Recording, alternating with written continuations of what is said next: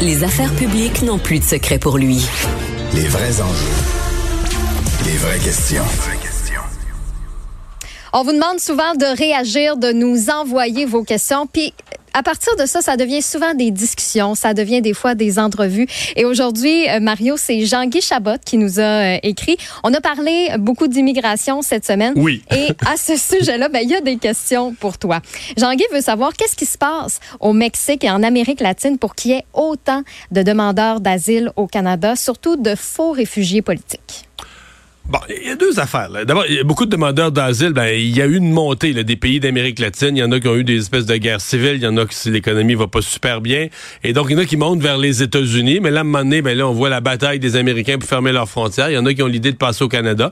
Il y en a qui veulent passer par le Canada pour redescendre aux États-Unis par la frontière nord. Puis il y en a qui se disent, ben, regarde, on va s'établir au Canada, on va être mieux. Fait qu'il y a tout ça là, pour le Mexique.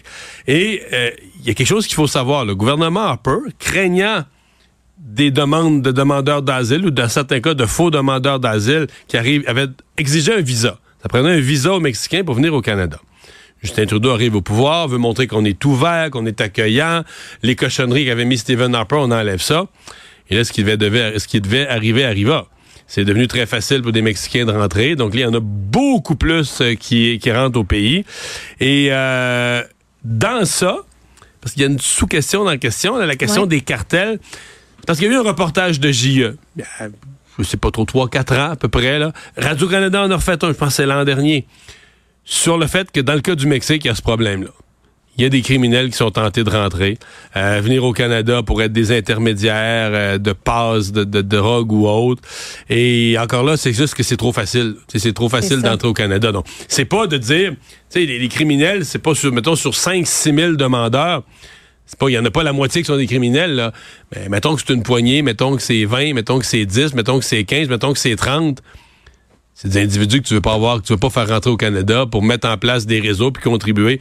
Donc, euh, il y a une réflexion sur le pour le Canada vraiment là, qui euh, et, c'est pour ça que hier dans sa lettre, François Legault mentionnait spécifiquement le cas du Mexique. Il y avait un paragraphe qui mentionnait le cas du Mexique. Pas parce qu'on n'aime pas le Mexique ou les Mexicains, c'est parce qu'il y a un problème spécial dans ce cas-là. C'est ça parce qu'il ajoute est-ce que les cartels mexicains ont l'appui du gouvernement du Mexique pour évacuer leur overflow non, je pense pas.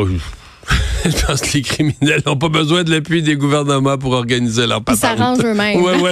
je suis pas mal sûre que ça répond à vos questions, là, Monsieur Chabot. Et d'ailleurs, euh, Mario, tu vas en parler un petit peu plus tard, encore une fois, de, de l'immigration avec Maxime Lapointe, avocat spécialisé en immigration. Donc, ça ne sera euh, à pas manquer. Mais vous voyez, n'hésitez pas à nous écrire. Ça donne de belles discussions dans nos épisodes. Studio à commercial cube.radio. Vous pouvez nous texter, nous appeler aussi au 1877 827 2346. C'est vraiment le fun de voir que l'actualité vous, passionne, mais que vous avez le goût aussi de participer euh, à nos contenus. Ça fait la différence. Et d'ailleurs, cette fin de semaine, si vous voulez rester branché sur l'actualité, ben, ça se passe sur notre nouvelle chaîne Cube Télé, disponible sur Elix, Club Illico aussi. Sinon, en ligne, cube.ca, section radio et sur l'application. Cube.